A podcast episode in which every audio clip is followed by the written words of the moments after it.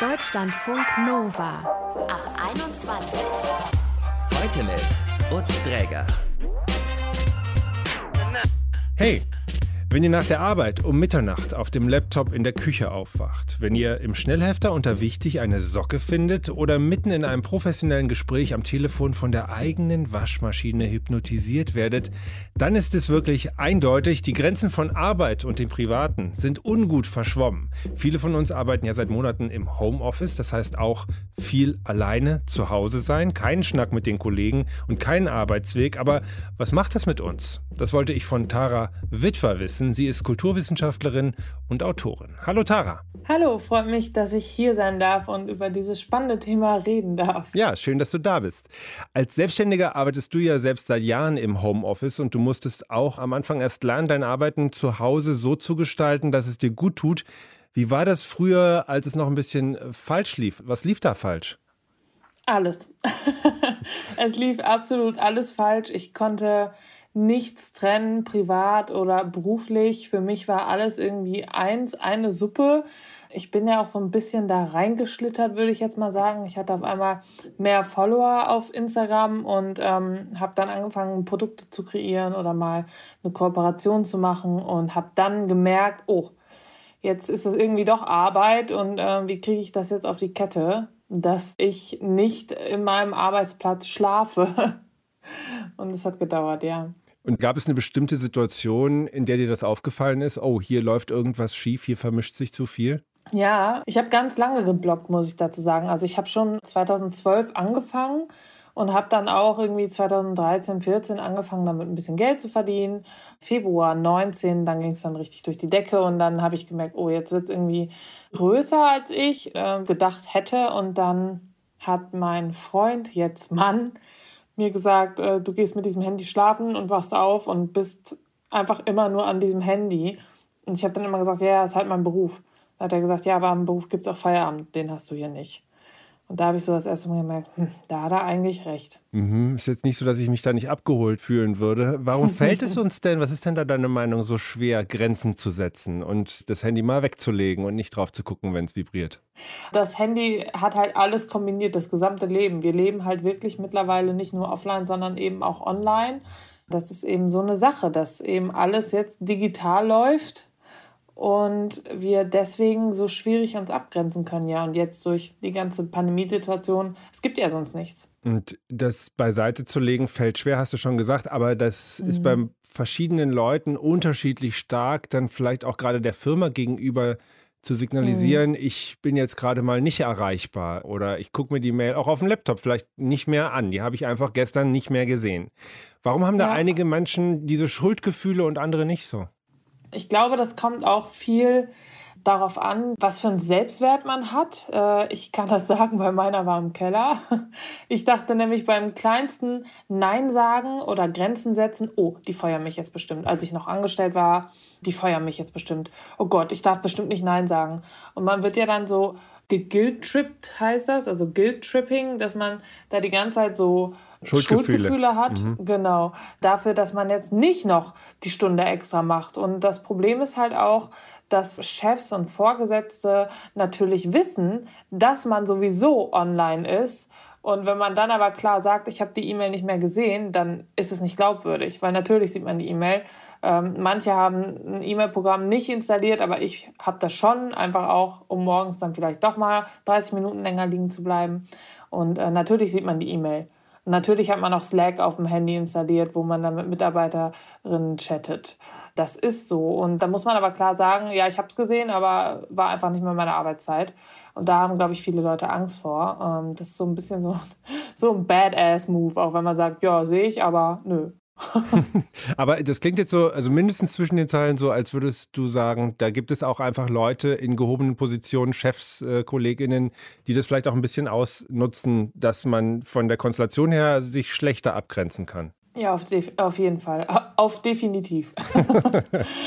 also sehe ich schon so. Ich habe das selber auch erlebt. Ich suche mir immer mal, also immer mal ist jetzt völlig übertrieben, aber mal auch feste Jobs oder Verhältnisse. Also ich habe mir einen festen Job gesucht. Das war aber katastrophal. Es war so eine schreckliche Situation. Es war ein ganz junges Start-up, haben sie gesagt. Hinterher kam dann raus, die waren in den USA irgendwie schon drei Jahre länger und, und haben irgendwie schon äh, Werbebudget von Millionen und von Milliarden Euro rausgehauen. Da war ich dann auch nach zwei Monaten wieder weg. Aber da gab es einfach gar keine Arbeitszeit, weil die Hälfte saß in den USA und mir wurde dann immer gesagt, ja gut, aber du hast dich ja beworben. Wir sind hier wie eine Familie. Mhm. Du magst diesen Job doch oder nicht. Du lässt uns doch jetzt nicht hängen. Und ich dachte mir so, Gott, ist das jetzt so, wenn man angestellt ist oder nicht? Und ich habe dann schnell erfahren, nee, so ist es eigentlich nicht. Ich habe einfach Pech gehabt. Also da wurde mit diesem Geist des, äh, wir packen alle an, wir sind hier, gibt es keine richtigen Hierarchien, wir, wir lieben oh, unseren ja. Job, das wurde einfach knallhart benutzt die ganze Zeit. Ja, also ähm, ich bin da ja auch kein Fan von. Dieses We Are Family, diese We Are Family Kultur ist gar nicht meins. Dafür werde ich auch oft kritisiert, muss ich sagen. Meist von den Leuten, die das nämlich selber nutzen, um ihre Firma voranzubringen oder um das in ihre Bewerbung schreiben zu können. Aber leider, ähm, das ist ja schön, dass man seine Familie auch im Arbeitsumfeld wiederfindet. Familie heißt aber eben auch Verpflichtungen und das heißt dann wiederum, dass man auch emotional manipuliert werden kann in, hey, kannst du nicht noch das machen? Wir mögen dich doch so, du uns doch auch, oder? Und sobald viel Emotion und Schuld in ein Arbeitsverhältnis einfließen, wird es halt oftmals nicht gesund. Und irgendwann sieht man seine eigentliche Familie dann vielleicht deutlich weniger. Wie hast du ja. das dann geschafft, deine Grenzen klar zu setzen und einfach auch zu Hause Feierabend machen zu können? Ich habe ganz viel mich weitergebildet, auch vor allem nicht, also jetzt mittlerweile ist es ja ein Riesenthema, so toxische Beziehungen und Abgrenzung und was alles so auch passieren kann, wenn man das nicht macht, auch im beruflichen Leben. Jetzt ist es in Deutschland ja angekommen, aber früher war das nicht so und ich habe halt ganz viel in ausländischer Literatur gelesen und gedacht so, wieso fühle ich mich schuldig oder verpflichtet gegenüber anderen Leuten immer das zu machen, was ich gar nicht will oder was ich auch gar nicht müsste. Ich hatte immer Angst, wenn ich nicht 180 Prozent gebe, dass ich dann verstoßen werde und dass es dann immer nur an mir liegt und äh, habe mich dann halt einfach ausnutzen lassen. Und dann habe ich halt gelernt, dass 100 Prozent einfach reichen müssen. Das ist so. 100 Prozent sind 100 Prozent. Alles andere ist halt nicht gesund. Und hast du, da du dich ja so ausgiebig mit dem Thema beschäftigt hast, auch ganz konkrete Tools, um Grenzen zwischen Job und Privatleben einfach einzuhalten und zu setzen, jetzt auch vielleicht für andere, die das so ein bisschen anwenden können? Ich habe auf meinem privaten Handy, weil es bei mir eben auch vermischt ist, auch berufliche E-Mails und andere Tools, wo Leute wegen beruflicher Dinge mit mir in Kontakt treten können. Ich würde aber Leuten, die das nicht abgrenzen können, weil es ist auch ein Prozess, es kann nicht jeder einfach sofort. Das ist nicht so, ich kann nicht so lapidar da hinschmeißen, so, ja, dann grenze ich doch ab. Ja, toll, danke. Äh, das reicht nicht.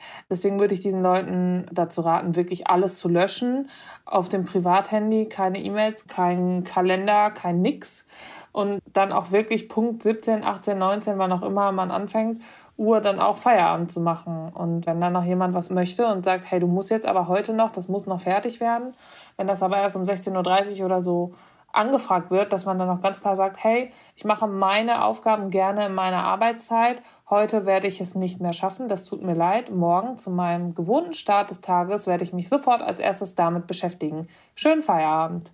So, das ist einfach respektvoll und das ist auch richtig. Aber ich bin mir sicher, dass manche Leute, wenn die jetzt diesen Satz gehört haben, schon so ein bisschen zusammenzucken und sagen, oh Gott, das kann ich ja gar nicht sagen. Also wenn der Chef was von mir will, dann muss ich das ja machen. Nee, muss man eben nicht. Muss man schon, aber eben dann hinterher. Grenzen setzen in Zeiten des Homeoffice. Die Kulturwissenschaftlerin und Autorin Tara Witwer war das hier bei Ab 21. Deutschlandfunk Nova. Viele, die können, die arbeiten momentan von zu Hause, mobil, im Homeoffice. Und auch nach einem Jahr Pandemie ist das für viele von uns ja immer noch eine Herausforderung. Manche tun sich schwer, nach der Arbeit abzuschalten. Was da helfen kann, darüber spreche ich jetzt mit Jan Detmers. Er ist Arbeits- und Organisationspsychologe an der Fernuni Hagen und forscht zu flexiblem Arbeiten. Hallo. Hallo. Der Umgang mit dem Homeoffice, der gelingt ja einigen besser und anderen weniger gut. Welche persönlichen Eigenschaften sind denn da so maßgeblich relevant, dass das so ausfallen kann? Grundsätzlich ist es natürlich schon eine Herausforderung im Homeoffice, dass man keine vorgegebenen Strukturen hat, sondern diese Strukturen sich selbst schaffen muss, sich selbst organisieren muss. Und so eine Organisationsfähigkeit ist natürlich etwas, was manche mehr und manche weniger gut drauf haben. Und das betrifft ja den ganzen Arbeitsplatz, den ganzen Arbeitstag, wie man den gestaltet, als auch die Arbeitsumgebung, in der man arbeitet. Da ist man ja anders als am Arbeitsplatz im Büro oder am externen Arbeitsplatz eher auf sich alleine gestellt. Also man kann es komplett selbst gestalten, was ein Vorteil ist für viele, was aber auch für manche eine gewisse Herausforderung ist. Mhm. Also ich habe von vielen gehört, äh, mir fällt es schwer, am Abend zum Beispiel den Cut zu machen und die Arbeit Arbeit sein zu lassen. Lässt sich, glaube ich, auch statistisch nachvollziehen, dass Leute, die zu Hause arbeiten, mehr arbeiten tatsächlich. Was können denn die Menschen, die in diesen Sog geraten, tun, um sich besser abzugrenzen? Ja, was fehlt im Homeoffice ist ja quasi die physische Trennung zwischen den Lebensbereichen. Was man dann eben machen kann, ist eben sich symbolisch Grenzen aufzustellen. Also Dinge sich zu schaffen, die einfach diesen Übergang markieren. Also dass man beispielsweise Rituale schafft, die Kleidung wechselt, bestimmte Musik hört oder ähnliche Rituale für sich schafft, die dann eben diesen Übergang, den man sonst mit dem Heimweg, mit der Busfahrt oder dem, der Bahnfahrt vielleicht früher mal gehabt hat, dass man da einfach einen Ersatz für findet. Also ich stelle mir das jetzt gerade vor, wenn du sagst da sozusagen, dass man probiert, diese Grenzen wieder, wieder herzustellen, dass man eigentlich quasi zur Arbeit gehen spielt. Dass man sagt so, jetzt noch ein Kaffee, dann geht's los und meinen Arbeitspulli habe ich schon an und den, den Arbeitsjogginganzug vielleicht und sich dann, wenn es geht, sozusagen auch in den eigenen Raum dafür begibt und den dann ab einem gewissen Zeitpunkt wieder verlässt und dann war es das sozusagen auch.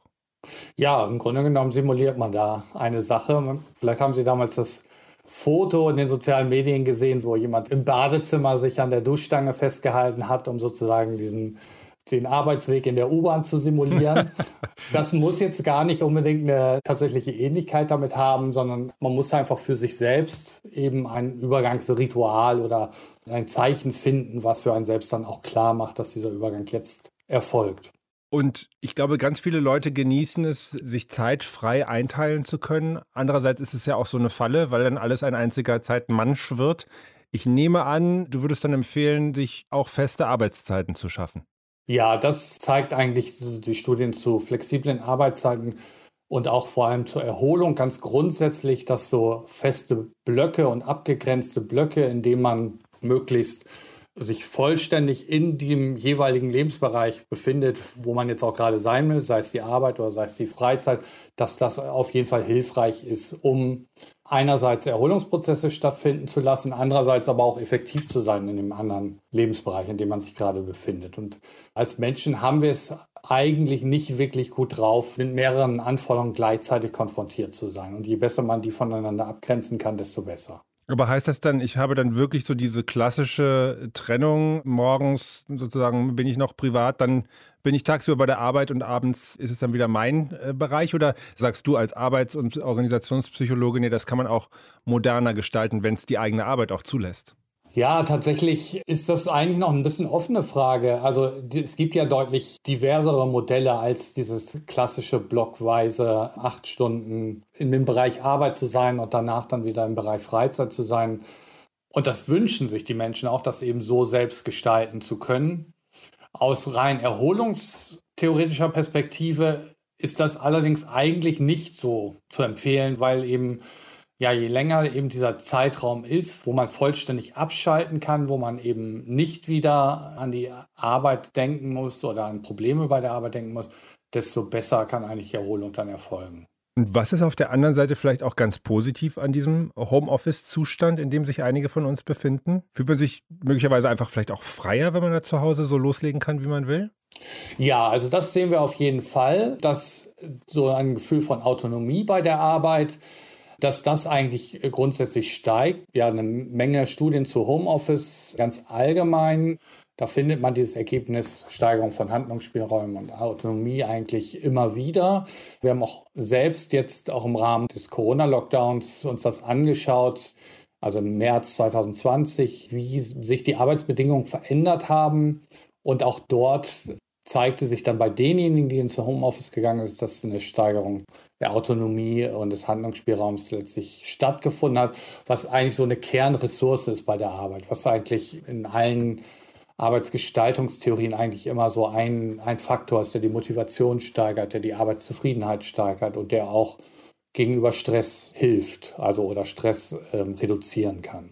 Der Arbeits- und Organisationspsychologe Jan Detmer von der Fernuni Hagen. Hat also auch positive Seiten des Homeoffice, das haben wir gerade gehört. Stresslevel senken, Motivation steigern, wenn man es denn richtig angeht. Dafür hatten wir heute hoffentlich ein paar gute, nützliche Tipps für euch. Viel Erfolg bei allem, was da kommt. Das war der Ab 21 Podcast. Mein Name ist Utz Träger. Bitte Ohren steif halten. Adieu. Deutschlandfunk Nova. Ab 21. 21. Montags bis freitags ab 21 Uhr und auf deutschlandfunknova.de.